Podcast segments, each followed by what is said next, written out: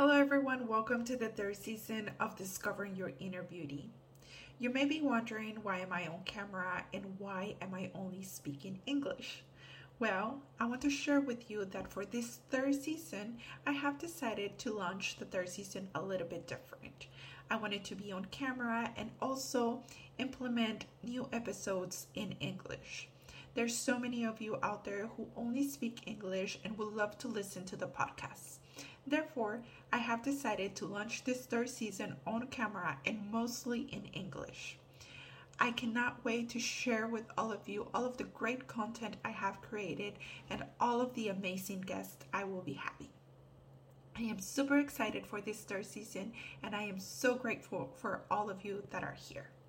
Thank you, and I cannot wait to see you.